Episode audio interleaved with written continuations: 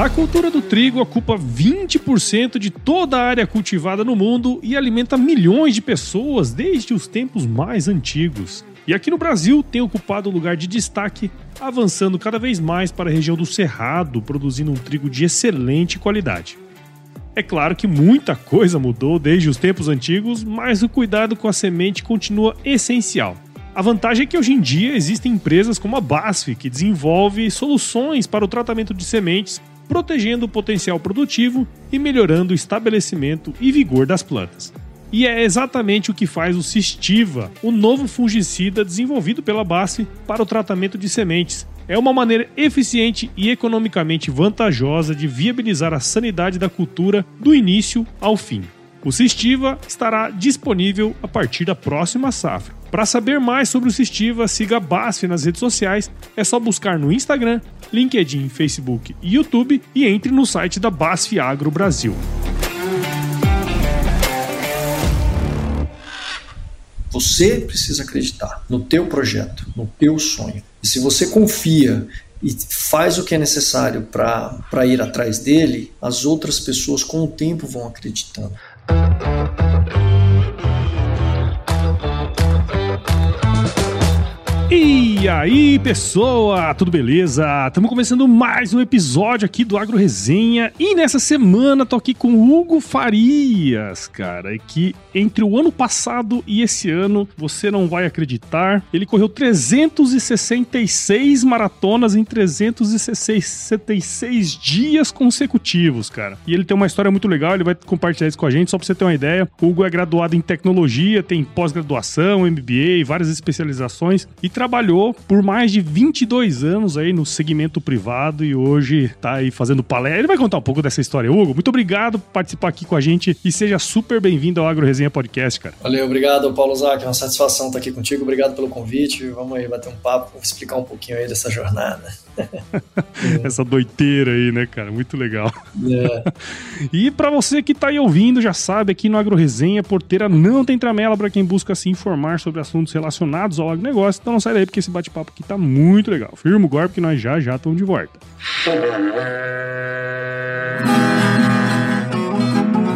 Bom, você já deve ter ouvido a máxima de que é o olho do dono que engorda o boi, certo? Isso é verdade até certo ponto, afinal, só olhar não adianta nada ser uma boa direção. Com base em valores como honestidade, qualidade, inovação nos produtos e excelência no atendimento, a Nutripura, que há quase 20 anos atua no segmento pecuário, te dá essa direção, oferecendo os melhores produtos e serviços aos pecuaristas, garantindo resultados positivos não só no campo, mas principalmente no bolso. E eu digo isso não é da boca para fora não, afinal eu trabalhei lá, cara. Eu vi com meus próprios olhos a competência técnica e o cuidado com o negócio do cliente. Saiba mais sobre a Nutripura em www.nutripura.com.br e fique ligado nos artigos que saem no blog Canivete, que na minha opinião é o melhor conteúdo sobre pecuária de corte que você vai encontrar na internet. Siga também a Nutripura nas redes sociais, é só chegar lá no Instagram, Facebook, Twitter e YouTube e fique atualizado sobre o que há de mais avançado na pecuária. Nutripura, o produto certo na hora certa.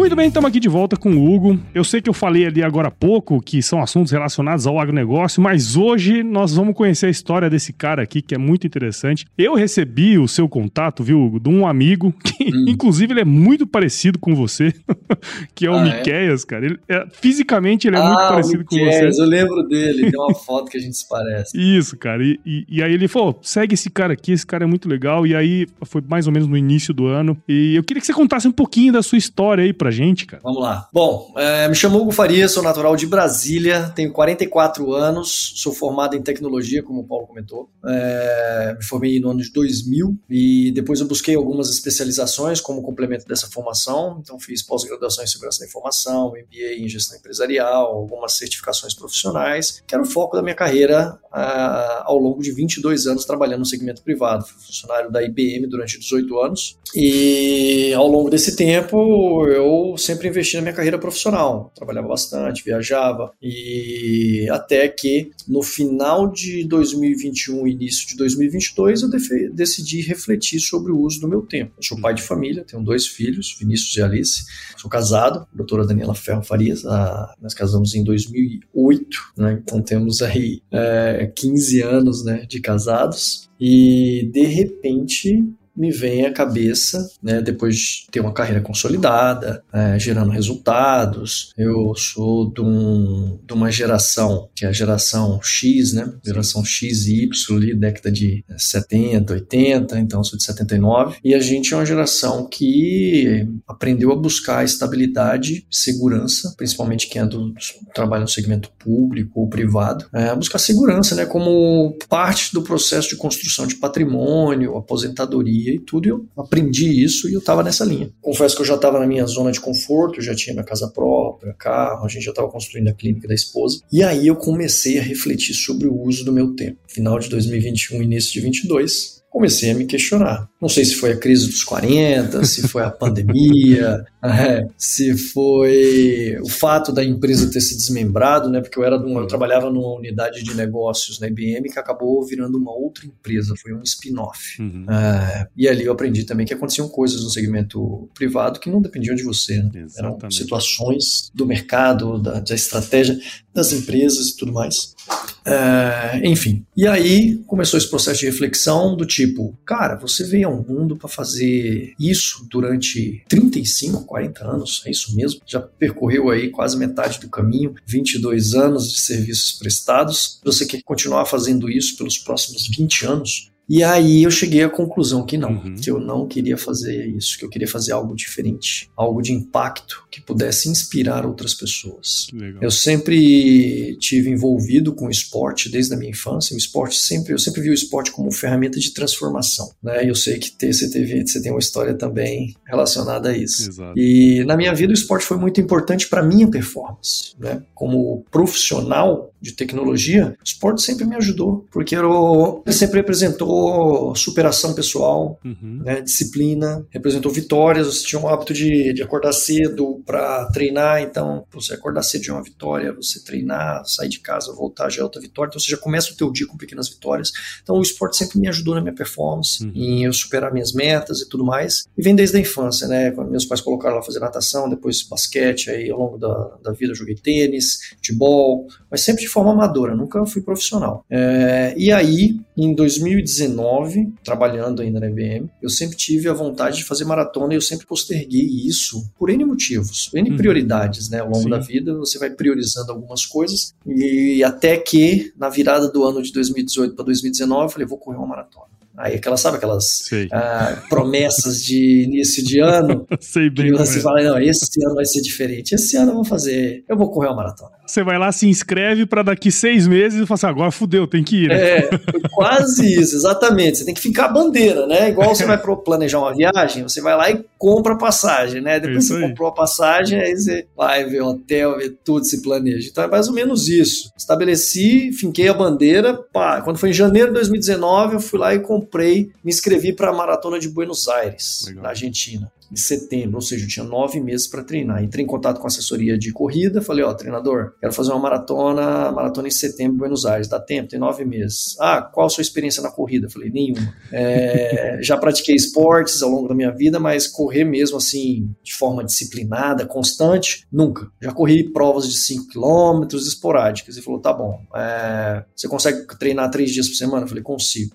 Aí me programei, me planejei, consegui colocar essa rotina no meio do trabalho. Mudei, na verdade, a minha rotina, comecei a treinar, acordar mais cedo, né? Uhum. Por causa dos filhos e das outras demandas da casa. Enfim, consegui concluir a minha maratona em, em minha primeira maratona em 2019. Depois disso, não parei mais, continuei correndo, aí migrei para o triatlo em 2020, 2021 e 2022. E aí começa a história da reflexão. Sim. Ou seja, eu falei isso mais para mostrar qual é o meu histórico no esporte. Sim. Então, é, de 2019 a 2020 2022, eu já vinha praticando corrida, triatlo, então eu tinha um volume de treinos é considerável, né? Considerável. Para um amador, é um, é um ritmo bom. Por exemplo, para treinar para maratona em 2019, eu corri mil quilômetros em treinamento para fazer 42 numa maratona. Aí em 2020, 2020 eu já fiz mais de mil quilômetros correndo também, aí já pedalava. 2021 mesmo, volume e tudo. Então eu cheguei, quando eu fiz a reflexão sobre o uso do meu tempo, eu já queria fazer uma coisa diferente, mas não sabia o que. Aí eu assisti um filme chamado 14 Picos, 14 Montanhas. Já assistiu? Já ouvi falar. Já. Assiste esse filme. É fenomenal. Esse filme me impactou demais. É um documentário. Uhum. Ele me impactou demais. Ele mostra a história de um nepalês que deixou os serviços das forças especiais lá do Nepal e ele começou a escalar montanhas e tudo. Depois um dia ele chegou para a família e falou o seguinte: "Olha, eu vou largar as forças especiais e vou escalar os 14 maiores picos do mundo, acima de 8 mil metros, incluindo aí o Everest." eu vou bater um recorde. Aí montou uma equipe, tudo, todo mundo com quem ele conversava falava: você é maluco, você é louco, isso é impossível, isso é impossível. e aí eu, todo mundo que falava impossível, ele pegou e criou o projeto, o projeto possível. E foi lá e fez. Eu não vou falar o resultado, mas você vai lá e assiste. é, e aí eu falei, nossa, eu quero fazer algo de impacto também. Esse cara fez algo de impacto, me mostrou que pessoas comuns são capazes de fazer coisas incríveis. Eu sou fã do Amir Klink. Sim. Pô, Amir Klink, um brasileiro, ele foi o primeiro ser humano a cruzar o Atlântico Sul da África para o Brasil, Sim. até e, Salvador. E o, e o, livro é muito bom. Num caiaque, né? Num caiaque. O livro dele é 100 dias entre o céu e o mar. É. Excelente. Naquela época, eu li o livro dele, era por volta de 2005. Naquela época eu nem imaginava que faria uma doideira na minha vida. E aí eu me vi em 2001 para 2022 pensando em fazer algo de impacto. Eu falei assim, cara, só pode ser maluquice. Só que aí isso foi isso foi amadurecendo na minha cabeça. Aí eu fiz uma pesquisa, né? Eu falei, será que. E aí veio a ideia, né? Eu falei assim, bom, eu já corri uma maratona. Será que é possível correr uma maratona por dia durante um ano? Será que alguém já fez isso? E aí eu pesquisei, dei um Google lá, achei um belga, Stephen Engels, ele fez isso em 2010 para 2011. Aí eu falei, caramba, esse cara fez isso, meu. Aí pesquisei mais tudo, aí vi ele começou lá na Bélgica, terminou em Barcelona, passou por oito países. Ele me mostrou que era possível. Talvez se eu não tivesse descoberto ele, talvez eu levasse mais tempo para tomar uma decisão. Mas o fato de ter descoberto que alguém já tinha feito, poxa, me motivou mais. Uhum. Eu não seria o primeiro. Depois eu descobri outras pessoas e aí é, eu decidi estruturar isso como um projeto. Falei, bom, já que eu vou fazer essa maluquice, isso aqui pode gerar alguma contribuição para a ciência. Aí fui atrás do Instituto do Coração em São Paulo. Eu moro em Americana, São Paulo, interior de uhum. São Paulo, 30, 130 quilômetros de São Paulo. Aí eu mandei uma mensagem pelo Instagram para uma indicação que um amigo me deu. Falou, ó, eu conversei conversei isso com. Primeiro eu conversei com pessoas bem próximas, conversei com a minha esposa. Depois que eu pedi demissão, eu falei com ela. é, teve isso também, mas depois eu explico. É, e aí eu conversei com um amigo meu, ortopedista, médico, eu comecei a montar uma equipe multidisciplinar. Ele falou assim, cara, fala com esse cara aqui, com o Francis lá do Incor, você vai precisar do acompanhamento dele. Porque eu já estava buscando alguma empresa para acompanhar a parte cardíaca. E eu fui conversar com eles, é, perguntei, olha, eu vou fazer essa maluquice, vocês topam me acompanhar? Isso aqui pode gerar alguma contribuição para a ciência? E aí pediram para eu ir lá, a gente conversou, eu cheguei lá, tinha quatro pessoas me aguardando, uh, fizeram uma série de perguntas, e principalmente a doutora Janeiro e o doutor Francis, e aí eles toparam acompanhar. Eles falaram, ó, já tem bastante coisa na literatura que fala sobre esse tipo de esforço, sobre o esforço, atividade física no sistema cardiorrespiratório, né, o impacto disso, uhum. mas nada dessa magnitude. E quem correu anteriormente 365 maratonas não registrou, não, não teve acompanhamento. Então a gente topa te acompanhar, mas nós, nós vamos ter que submeter isso para um comitê de ética, para pegar a aprovação de um comitê de ética. Eles aprovando, a gente escreve um protocolo de pesquisa e assina um contrato. Legal. E assim foi. E aí o comitê aprovou, faltava duas semanas para começar o projeto, dia 28 de 8 de 2022. O comitê aprovou, a gente fez um exame é, basal da situação que eu estava naquele momento, né, minha situação cardíaca, e aí iniciamos o projeto. Aí antes disso, eu já tava, já tinha criado, montado uma equipe multidisciplinar formada por médicos e profissionais do esporte, ortopedistas, é, fisioterapeuta, psicóloga, nutricionista, preparadora física, treinadores, é, endócrino, aí a equipe de cardiologistas do INCOR, a minha esposa dermatologista. Ah, eu sabia que eu não poderia fazer isso sozinho. Eu uhum. até poderia tentar, mas com uma equipe, eu me sentia mais confortável, mais seguro, né, para seguir em frente, principalmente em momentos desafiadores, aí, obstáculos que poderiam acontecer pelo caminho, lesões, e de fato aconteceram. Sim. Eu acredito muito no trabalho em equipe. Né? É, e isso foi fenomenal, foi fantástico. Óbvio que no início foi um grande desafio fazer com que pessoas independentes que estavam acostumadas a exercer suas profissões de forma independente, fazer com que elas trabalhassem de forma integrada, levou um certo tempo, mas foi muito bom ter essa interação entre eles. É, e aí eu comecei o projeto com a equipe montada, fazendo, aumentando o volume de treinos e tudo. Eu já tinha decidido que ia fazer isso. Aí em abril, 18 de abril, eu pedi demissão da empresa para me dedicar a isso, porque eu não conseguiria fazer isso de forma é, é, em paralela. Eu não conseguiria trabalhar e fazer esse projeto.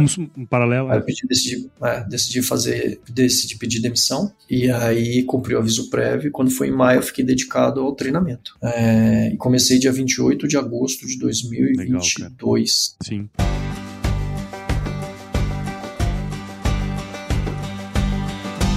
E aí, tá curtindo o bate-papo, cara? Espero que sim. Mas eu tô passando aqui para te dar um recadinho. A missão da Stoller é transformar conhecimento em inovação para a agricultura, gerando valor a todos os envolvidos. Por mais de 50 anos, ela transforma conhecimento em inovação no esforço de impulsionar as culturas a alcançarem seu máximo potencial genético e atingir altas produtividades. E quando se trata de conhecimento, você pode encontrar tudo sobre fisiologia, nutrição e biologia de plantas no podcast Campo On, produzido pela Stoller. Lá, um time de especialistas aborda assuntos relacionados às principais culturas agrícolas e, como você já sabe, você pode escutar quando, onde e como quiser. Aprimore o seu conhecimento no site da Stoller, o www.stoller.com.br. Lá você vai encontrar vários artigos técnicos e o link para assinar o podcast Campo On no Spotify. Lembre-se de seguir a Stoller no LinkedIn, Instagram, Facebook e YouTube. É só procurar por Stoller Brasil. Isso é inovação, isso é Stoller.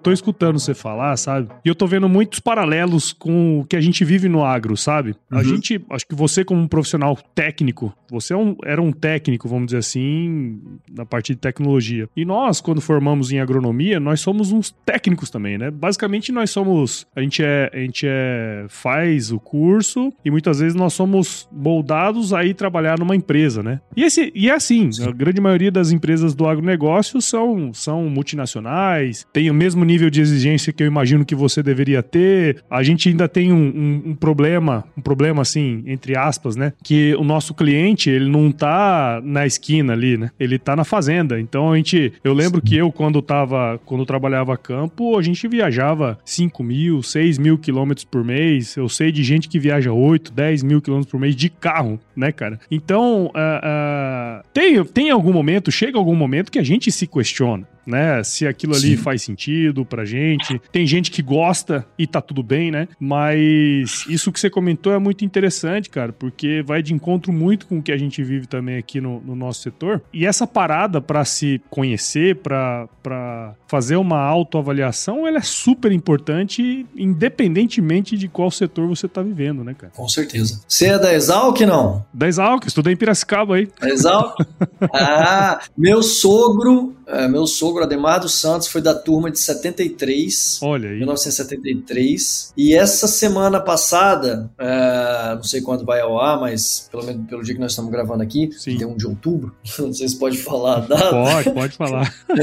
é, há duas semanas atrás foi o encontro da turma dele de várias, várias turmas, que encontra a cada cinco anos, né? É, é a segunda vez que eu vou no encontro lá na Exalc. Cara, eu fico toda vez impressionado com é, a, com o que, o, o que vocês conseguem fazer ali. A organização que, que a escola tem, que o, a, o departamento acadêmico, que todos vocês conseguiram fazer, transformou uma cultura cultura aquilo ali, cara. É, reunir todas as turmas de, dos, de todos os anos e fazer uma grande festa. Eu não vejo isso acontecer em medicina, em nenhum outro tipo de formação. Não, cara. É, é, é impressionante assim... ver ali que vocês abastecem o Brasil e o mundo inteiro de agrônomos, cara, de profissionais que trabalham em várias áreas e que contribuem para o desenvolvimento do país, assim, de, de certa é. forma. É. é, impressionante. Parabéns. Ah, cara, isso é muito muito legal você falar, né? Porque é alguém de fora, né? Falando. É que o povo ah. fala que os exalquianos são tudo meio seita, assim, entendeu? o pessoal não gosta muito da gente, não. Eu acho que é justamente é. por causa disso. A gente costuma dizer que nós temos um, um capital social muito grande, porque, por exemplo, eu tô aqui em Mato Grosso, só pra você ter uma ideia, Hugo. Aqui em Mato Grosso tem um ah. encontro dos exalquianos de Mato Grosso. Todo ano a gente reúne aqui de 100, 100 pessoas, mais ou menos, né? Com família e tudo mais. Mas você vê, cara, como que é a vida. Por exemplo, nós estamos aqui em Mato Grosso, eu, que eu sei que tem de exalquiano aqui, assim como muitos é. outros agrônomos de outras escolas, tá? Viçosa, Sim. Unesp, que a galera tá aqui, cara. E você vê, é, é isso, né? Muitos deles têm o propósito de estar aqui, de levar, né? De estar lá junto com o produtor, de viajar. Só que, por exemplo, já não é a minha praia. Já não é a minha praia viajar tanto e estar tá no, no, no, no, campo e tudo mais. Minha praia é isso aqui que nós estamos fazendo, né? E, e teve determinado Exato. momento da minha vida que eu parei para analisar. Tanto que hoje eu, eu trabalho com outras questões, né? Trabalho no hub de inovação aqui, faço podcast, né, cara? Mas eu queria puxar um, um, um assunto aqui que sempre me pega, sabe, Hugo? Eu sei que você tá uhum. escrevendo um livro, quero que você fale disso mais pra frente depois. Sim. Uma coisa que eu gosto muito de ler são biografias, sabe, Hugo? Eu acho uhum. que biografia é um, é, um, é um tipo de livro que você consegue encurtar alguns caminhos, tendo em vista a visão e a mente brilhante de outras pessoas que já passaram por muita coisa que a gente gostaria de, de passar, sabe? Uhum. E, e, e, você fala uma coisa sempre, e depois que, você, que eu comecei a te acompanhar, você fala uma coisa sempre que eu paro muito para pensar, sabe? Que assim, é, pessoas comuns são capazes de fazer coisas extraordinárias, né? Você fala muito isso, Sim. cara. E eu, e eu concordo. E, e, e acho que a base das coisas extraordinárias, eu não vejo que é uma base muito fora do comum. E eu queria perguntar para você, cara, quais são as principais características que você enxerga nas pessoas que fazem coisas extraordinárias, cara? Boa pergunta. Cara, eu acho que o principal fato é elas acreditarem no potencial delas. O primeiro ponto é você acreditar que você consegue. É você não ter medo de sonhar grande. Sonhar grande não é um problema, não é um pecado, não é, é, não deve ser evitado. Você tem que pensar grande e você tem que acreditar que você consegue executar o teu sonho. Claro, você ao acreditar, primeiro, você vai buscar mecanismos para viabilizar isso, para alcançar isso. Então vamos trazer isso para o meu mundo aqui, para o projeto que eu executei. Pô, eu tinha corrido uma maratona na vida e eu me propus a correr 366 maratonas em 366 dias. Bom, projeto era 365, aí eu fiz mais uma. É, por que 365? Porque é um ano. E por que maratona? Porque para 99% da população já é considerado algo difícil. Sim. E eu queria fazer algo de impacto, né? Para deixar um legado, escrever uma nova história, e a partir dessa nova história construir minha próxima vida profissional, é, que é o que eu comentei, né? Eu sou fã da Mir Klink. O Mir Klink eu assisti palestra dele, ele depois desenvolveu outros produtos, outras coisas com o que ele realizou. Eu acredito nisso. A minha história ela não termina com as maratonas, ela é muito maior do que o ciclo de maratonas, assim como deve ser o sonho de todo mundo. É, não, não deve ter medo do teu sonho. Aliás, se o teu sonho te assusta, é porque você está no caminho certo. E aí você precisa se cercar de pessoas que vão te ajudar a chegar lá. No meu projeto, eu sabia que eu não conseguiria fazer ele sozinho. Ok, eu é que tinha que correr. Ninguém ia correr por mim. Ninguém podia correr por mim. Mas eu procurei me cercar de pessoas e profissionais que pudessem me dar um apoio na retaguarda que pudesse me preparar para aquilo ali. Né? Uh, então, o trabalho em equipe é importantíssimo. Outra coisa, eu precisei mapear riscos. Ao tomar a decisão de largar minha fonte de renda, ok, eu não, eu não tinha a única fonte de renda em casa, minha esposa também trabalhava, é médica, a gente já tinha construído um patrimônio, é, mas eu decidi largar minha fonte de renda, pô, eu ficaria sem renda durante um tempo, eu tive que me planejar para isso, é, eu tive que fazer um, um baita planejamento financeiro para tocar o projeto com recursos próprios, é, investir, manter o padrão social da família, os gastos, as minhas a minha responsabilidade como pai, como marido, né, chefe de família, eu tive que manter toda essa responsabilidade, é, gerenciar a ansiedade, tanto minha quanto da minha esposa, porque como eu te falei, eu pedi demissão sem falar com ela. Por que, que eu pedi demissão sem falar com ela? Porque naquele momento o meu pensamento dela já estava diferente. É, ao, ao estruturar esse, isso como um projeto, essa maluquice como um projeto, eu tive que estudar bastante, tive que ler, tive que buscar me desenvolver. É, então tem uma série de livros que eu, que eu estudei e um deles falava sobre a, a pirâmide de Maslow, a hierarquia de Maslow. Não sei se você já ouviu falar sobre isso. Sim, sim, sim, com certeza. É, e aí pegando o gancho do teu comentário anterior, antes de eu falar da Exalc, é o seguinte, eu tenho uma formação técnica, sim, me formei como tecnólogo em processamento de dados, então eu tenho uma bagagem técnica, depois eu virei executivo, área comercial e tudo mais, mas eu tenho uma bagagem técnica, eu tenho uma bagagem de gestão. Então, quando eu decidi embarcar nessa jornada, eu falei, vou precisar estruturar isso como um projeto, né? Uhum. Custos, recursos, prazo, qualidade, mapear riscos. Então, tive que mapear quais eram os riscos ao embarcar nisso. Óbvio, você nunca vai ter a visão do todo, mas é importante você mapear uma boa parte dos riscos para você saber o que pode acontecer e quando acontecer, você tomar a, as ações necessárias para você é, seguir em frente, não parar no primeiro obstáculo. Você tem que fazer esse mapeamento. E, e aí, quando eu estava nesse processo de, de, estudo, né, de autoconhecimento e tal, eu, eu tive contato com essa hierarquia de Maslow é do Andrew Maslow, de 1943, se não me engano, no qual ele, ele formulou essa teoria das necessidades humanas. A gente nasce, então a gente tem as nossas necessidades fisiológicas comer, beber, dormir, sexo, essas coisas. Aí a gente vai como sociedade evoluindo e passa para as é, a segunda camada, que são as necessidades é, de segurança. Então, a camada de segurança que ele chama, que é você ter um emprego, que é você construir patrimônio, é, estar envolto na sociedade, Aí, próxima camada, é uma camada social, de estima. Você busca galgar espaço na sociedade, melhorar o teu padrão de vida, ser reconhecido pela sociedade, etc. E essas primeiras camadas são camadas de, que eles classificam como ter, né? As pessoas buscam ter coisas. E a última camada é uma camada mais assim de autorrealização, de que ele fala, né? De você ser algo, ser uma inspiração, ser, enfim, algo para o mundo. É, e aí eu me identifiquei com isso aí. Eu já não estava não era salário, não era patrimônio, não era algo que me satisfazia, entendeu? Sim. Eu precisava de um propósito. Aí eu falei, qual que é o propósito? E aí estudando, né, me, me especializando aí, me preparando para o projeto, eu falei assim, já que eu quero fazer algo de impacto, né, o propósito é inspirar pessoas, mostrar que pessoas comuns são capazes de fazer coisas incríveis e eu vou conseguir correr as 365 maratonas. Então eu estabeleci um propósito, assumi compromissos comigo e públicos, é importante isso, quando você assume compromissos, compromissos públicos, você arrisca a sua pele. Sim. Você diz que vai fazer algo, você tem que fazer algo. Né? É o teu nome. Então me planejei para isso. Óbvio que tudo podia acontecer, mas eu falei, já explodi a ponte, já pedi demissão, já larguei minha fonte de renda, já treinei, já avisei a esposa, já criei o caos. Então agora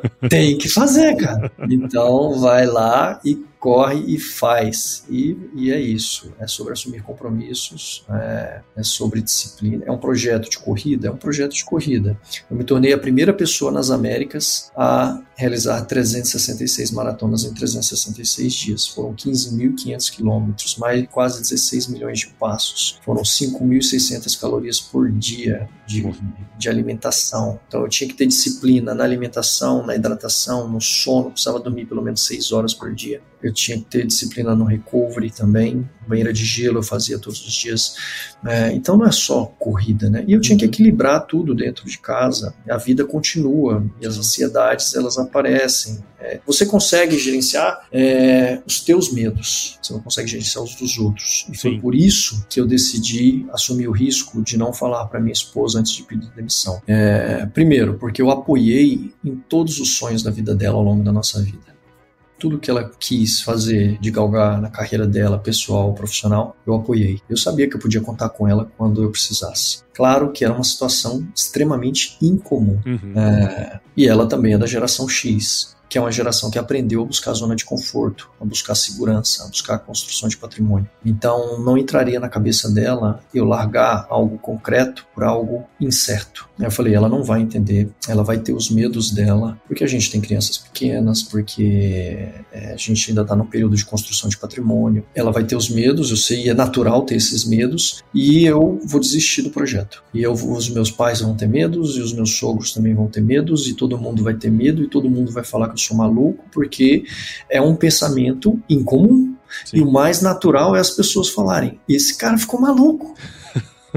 né? então, por esses motivos, exato, por esses motivos e por entender que a forma deles pensarem é a forma mais comum do tipo de buscar segurança, eu falei, cara, eu vou assumir esse risco, eu vou tomar essa decisão e eu vou executar. E com o tempo, eles vão me apoiar. E foi Sim. o que aconteceu. Aí eu pedi demissão. É claro que isso foi a minha condição. Eu tinha mapeado os riscos, eu sabia o que eu estava fazendo, as pessoas com quem eu convivo. Então, se você fala assim, você recomenda fazer isso? Cara, eu não recomendo. Cada um tem a sua realidade, a sua vida, tem o seu dia a dia. É importante analisar tudo. Sim. Faça um planejamento detalhado, faça um mapeamento dos riscos, porque, assim, é impactante? É impactante. O, o, e o impacto, ele não é. Eu não falo de impacto físico é cansativo o que eu fiz? É. Independente do projeto que você tenha em mente, da grandiosidade dele, vai dar trabalho. Mas eu acredito que o desgaste maior ele é mental, ele é emocional. E você tem que estar preparado para esse impacto emocional, em saber lidar com situações de estresse, em saber lidar com situações de conflito, com crises. E eu acredito que a minha experiência anterior como funcionário da IBM, os cargos que eu passei, eu era executivo de tecnologia, hum. eu vendia serviços de tecnologia, eu, eu, cuidava de grandes operações, de grandes empresas, operação de aço, fabricação de carro, de ônibus, caminhão, é, distribuição de alimentos no Brasil inteiro. Então eu cuidava da operação tecnológica de grandes empresas. E essas operações é comum você ter a parada dos sistemas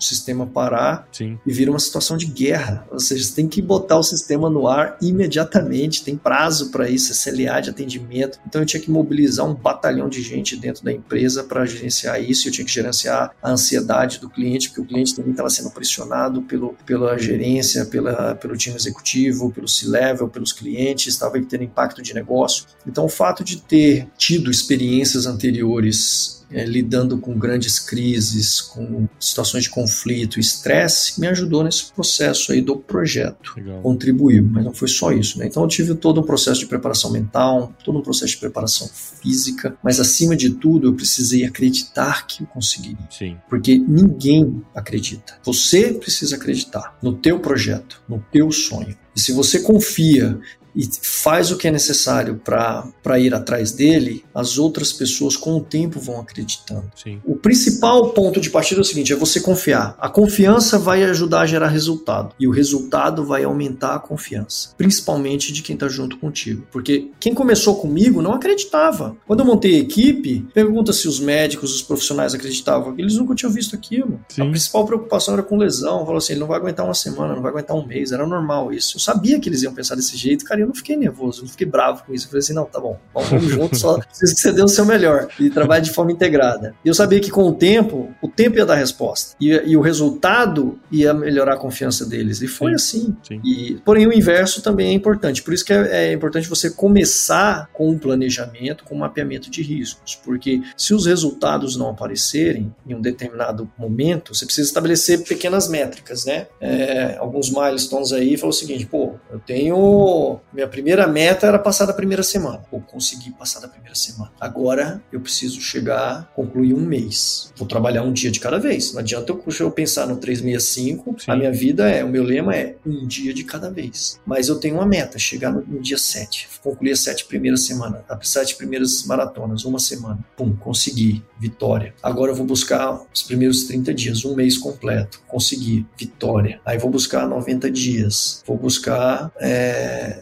120 dias, 180 dias, seis meses. Aí, com o tempo, aquilo que era considerado uma maluquice, uma doideira, que era visto como com, com dúvida ou, ou descrença, tem um momento que começa a virar admiração, tem um momento que começa a virar a, a gerar confiança e tem um momento que as pessoas começam a torcer para que dê, dê certo. Sim. Então, esse é o natural do pensamento do, do, ser humano, né? Quando você pensa em fazer algo incomum, o mais natural é pensar, cara, é maluco, vai dar errado. Só que se você confia, segue em frente, se planeja, se estrutura, estuda é e vai. Com o tempo, você vai ganhar apoio e você vai ver o tanto de pessoas que acabam sendo impactadas pelo que você está fazendo. Sim. E aí se inspiram no que você está fazendo pelas atitudes que você tem. Sempre pensa Sim. de forma positiva e vai. Hugo, essas loucuras, né? Igual, você fez todo um planejamento e tal. E essas loucuras, elas são muito mais loucuras na cabeça dos outros do que na nossa, né? Eu tô, eu tô falando isso porque, assim, eu também saí de uma carreira como engenheiro agrônomo, trabalhando numa empresa grande e tal, pra tocar o meu podcast.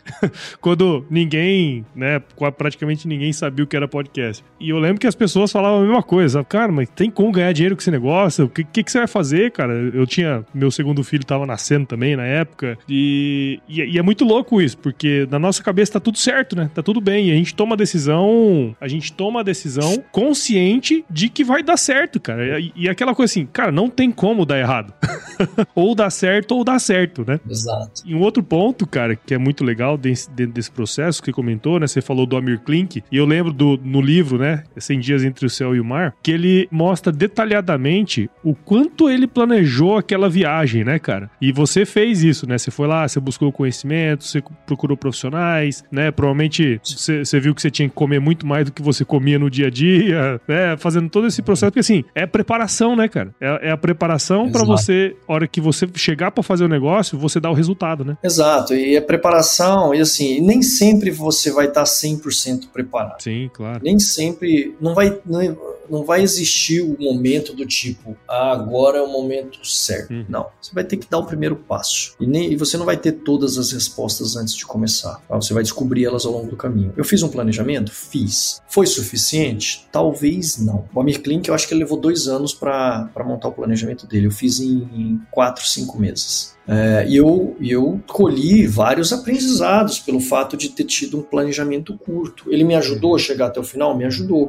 Mas se eu tivesse tomado mais tempo, poderia ter ido melhor? Poderia. Mas eu também poderia ter desistido Sim. Né, da ideia, por acreditar que era maluquice. Então, assim, aprendizados que eu, que eu tive ao longo do projeto. Eu não consegui patrocínio ao atleta. Eu tinha essa expectativa. Aliás, eu tinha uma grande expectativa de ganhar dinheiro ao longo do projeto. Não ganhei nada. E nem por isso isso me desmotivou. Na hora que eu percebi que o mercado funcionava de forma diferente, de que não era assim tão fácil você chegar lá e conseguir patrocinar um atleta. Eu falei, cara, eu tenho recursos para ir até o fim. Que eu me planejei, falei, se eu tiver que ir até o fim sem recurso, eu tenho? Tenho. Uhum. Dá para tocar o dia a dia do projeto da família? Dá. Por quanto tempo? Por X tempo. Então tá bom, dá para ir até o final é, do projeto sem patrocínio. Então eu vou. Eu comecei a bater em várias portas e alguns respondiam, outros não respondiam. Os que respondiam falavam que não dava. Por quê? Porque o, o período que eu lancei o projeto foi em agosto. Agosto já é segundo semestre, as Sim. pessoas, as empresas fazem projeção de budget no ano anterior. É, eu também tinha um currículo, aliás, eu não tinha currículo esportivo, né? Eu era um atleta amador, é, tinha feito uma maratona na vida, nunca fui profissional, então, também não tinha currículo. Sim. Quem que ia investir dinheiro né, numa pessoa que tinha corrido uma maratona e se estava é, se propondo a fazer 365? É, o momento também era típico, era um ano de eleições. É, verdade. 2022. Ano de Copa do Mundo, pós-pandemia, guerra na Ucrânia. Estava construindo a clínica da minha esposa também, um puta estresse. Então, assim, tinha N fatores para não começar, N fatores para não iniciar. E, cara, eu falei assim: se eu não fizer isso agora, eu vou desistir, porque aí eu vou acreditar que é maluquice mesmo. Sim. Então, assim, nunca vai ter momento certo. Não, e, é e, assim, o planejamento foi importante, eu tenho esses aprendizados. O próximo projeto, agora eu terei mais tempo para planejamento e para buscar patrocínio. Agora eu começo também sendo conhecido pelo mercado, agora eu já tenho um feito, então, para começar, eu acredito que é diferente.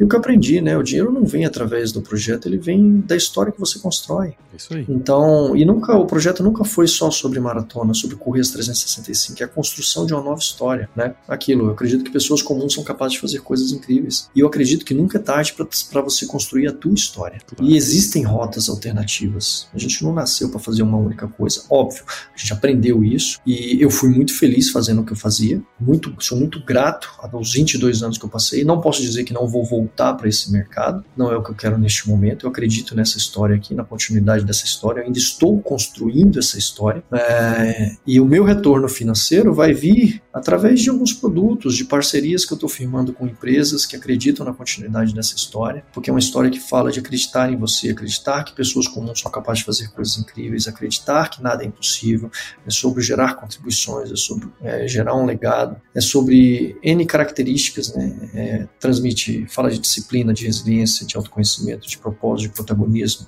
de trabalho em equipe, é, enfim, de uma infinidade de coisas. E eu levo isso adiante através de palestras. Estou escrevendo livro é, e depois vem mais coisas. Pretendo ajudar as pessoas a desenvolverem essas capacidades nelas para que melhorem a performance delas. É, então, planejo mentorias grupo, Uh, enfim, então é, é, isso. Minha, a segunda metade da minha vida, se é que, se é que eu posso dizer isso, é para fazer algo, continuar fazendo algo de impacto que possa inspirar outras pessoas a, a, a desenvolver o potencial delas, mostrar que pessoas comuns são capazes de fazer coisas incríveis.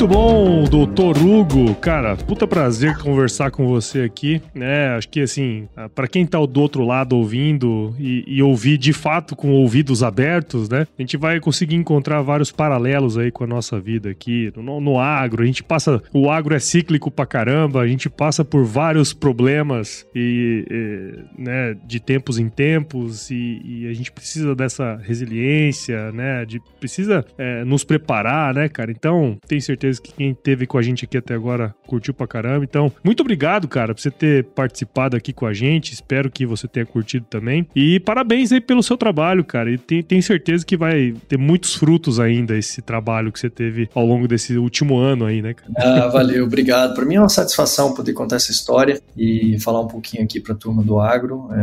Estou é, à disposição, precisar sempre aí bater um papo, estou à disposição. O livro vai trazer muito mais detalhes, né? Com certeza. É, dessa jornada. A gente vai contar semana a semana tudo o que aconteceu, não só no âmbito das corridas, mas no âmbito pessoal também, da família, o impacto disso na família, é, a visão dos profissionais, da, da, equipe de staff. Ao longo do, do projeto foram surgindo pessoas que se identificavam com o projeto e queriam participar, e aí entraram para o time de staff, um time de amigos que me acompanhavam todos os dias. O livro também vai trazer os perrengues, né? Porque assim como na vida pessoal, no projeto eu também tive os perrengues. Claro. Então, é, eu me lesionei eu tive lesões ao longo do projeto, porque o volume de corrida era muito grande. E aí lá vai mostrar como que a gente lidou com essas lesões. A mais séria delas foi uma pubalgia, uma uhum. lesão na virilha, volta da maratona 143 eu tive que caminhar durante cinco dias. Então, aquilo que eu, que eu concluía em quatro horas, quatro horas e meia, eu tive que concluir em oito, nove, dez horas. Uhum. Tive que caminhar e, e, correr durante um mês para voltar ao normal. É, alguns médicos, principalmente os ortopedistas do projeto, não acreditavam que eu conseguia que eu conseguiria passar aquele período ali, eu consegui. Então eles também tiveram um grande aprendizado. Acho que toda a equipe aprendeu tudo isso, né? Sim. É assim, a ideia de ter os profissionais foi justamente para buscar um apoio quando fosse necessário. E os profissionais, óbvio, eles se cercam do conhecimento deles, da literatura e tudo. E aí eles Sim. puderam também aprender que existem coisas que não estão na literatura ainda. Sim. E é através dessas coisas extraordinárias que a gente acaba evoluindo também, né? Seja na vida pessoal, seja na vida profissional. Então não tenha medo do teu sonho, acredita no teu sonho é, busque estar ao lado de pessoas que queiram fazer parte disso também. No início podem não acreditar, mas se é, forem pessoas que tenham um pensamento positivo, que colaborem, tenha elas ao seu lado, assuma compromissos, principalmente compromissos públicos, isso te ajuda, né? Faça um planejamento aí da, das atividades, do que tem que ser feito, revise o plano constantemente para saber se você está indo na, no caminho certo.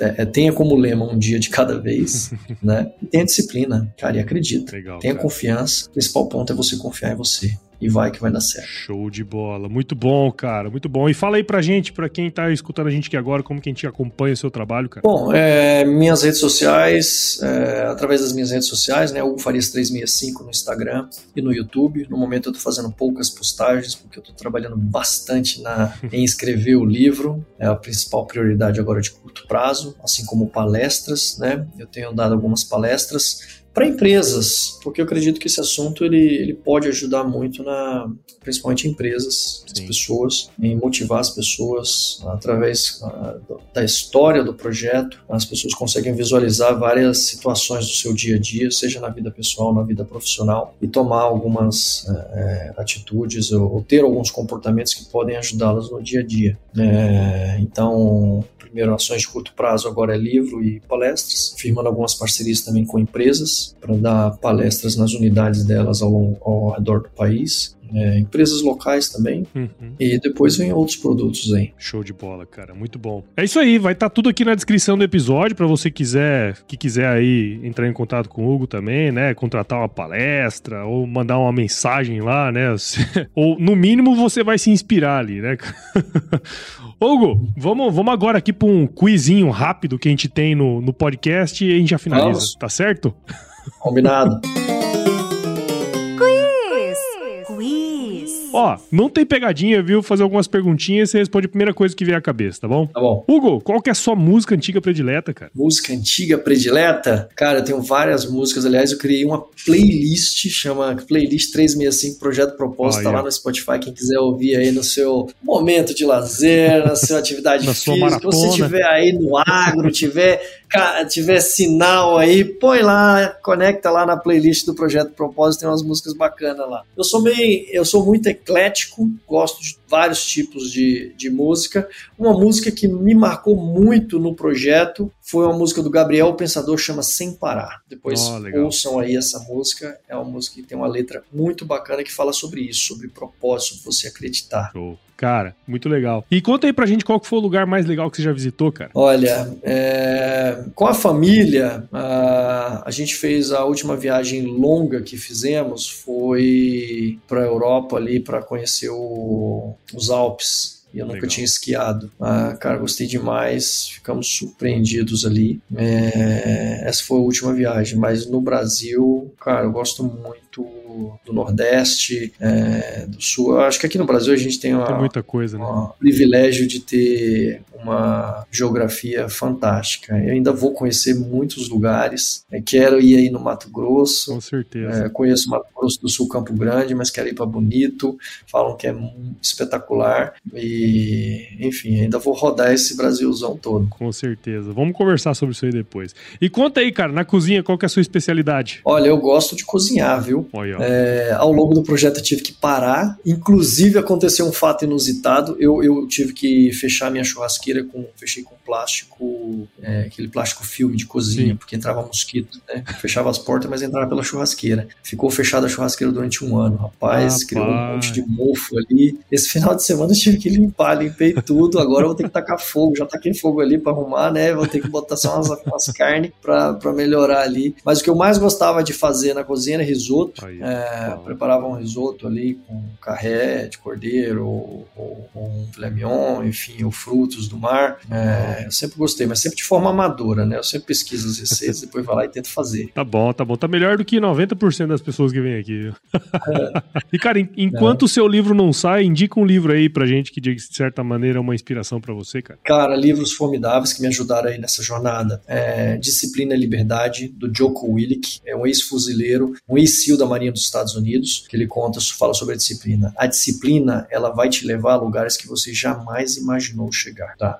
Disciplina é tudo. Então, o livro Disciplina e Liberdade, do Joko Willick. Tem também é, O Milagre da Manhã, Sim. que fala sobre a importância de acordar de manhã cedo, praticar ah, atividade física. Né? É, é, as Leis do Triunfo, as 17 Leis do Triunfo, é sensacional para quem quer mudar o comportamento, quem quer fazer a diferença. Aplique essas 17 leis no teu dia a dia e você vai ver a transformação que tem na tua vida. Basicamente comportamento, tá? Uh, tem também Responsabilidade Extrema, do Joko Willick também, que fala sobre responsabilidade mais ampla. Né? A gente, no nosso mundo, no nosso dia a dia, a gente está focado em executar as nossas atividades, é, seja trabalhando dentro de uma empresa, seja no agro, seja na família. E quando você aprende a ter uma responsabilidade mais ampla, você enxerga o todo. E aí você se preocupa com o todo e não só com o específico. E isso, isso, isso precisei demais ao longo do projeto, fosse com a minha família, fosse com a equipe do projeto. E por fim, é, Ideias que Colam é um livro também muito bacana que fala por que, que algumas ideias colam e outras não colam. Sim. Esses livros eu trago na minha palestra, tá? Por isso que eu falei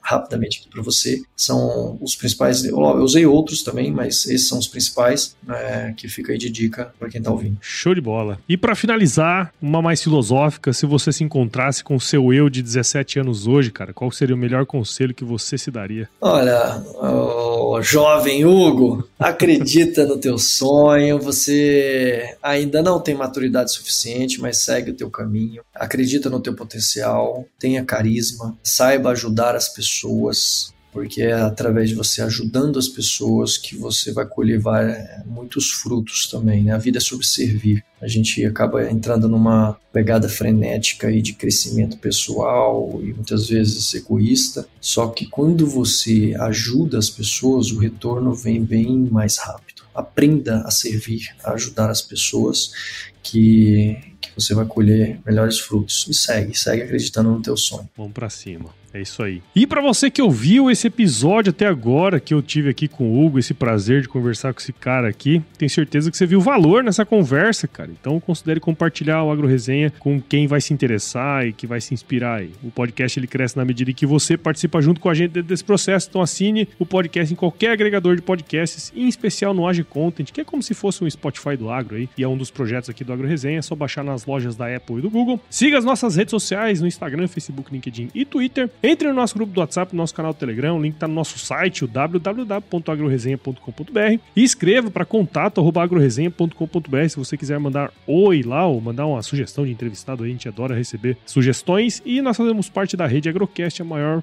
mais bonita e fofa rede de podcasts do agro do Brasil. Então se você quiser ouvir outros podcasts do agro, é só colar em redeagrocast.com.br. Hugo, sua história é maravilhosa, cara. Parabéns. Tenho certeza que vai inspirar outras Obrigado. pessoas aqui no, no Agro Resenha também. E eu sempre finalizo meus, meus episódios com uma frase de muita sabedoria, viu, cara? Você pode colocar no final da sua palestra aí também, que é o seguinte: se chover, não precisa molhar a horta, não, tá bom? Ah, vai tá lá. Se chover, não precisa molhar a horta. Muito bom. bom demais, cara. Obrigado, viu?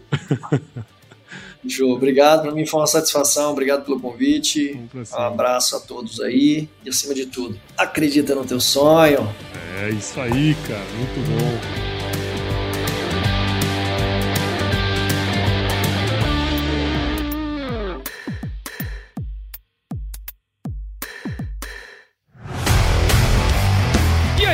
Você gostou desse podcast? Se gostou, considere compartilhar esse episódio com alguma pessoa que irá se beneficiar desse conteúdo e nos ajude a alcançar ainda mais pessoas. O roteiro e apresentação desse episódio foi do Paulo Ozaki, a produção do Agro Resenha e a edição do Senhor A.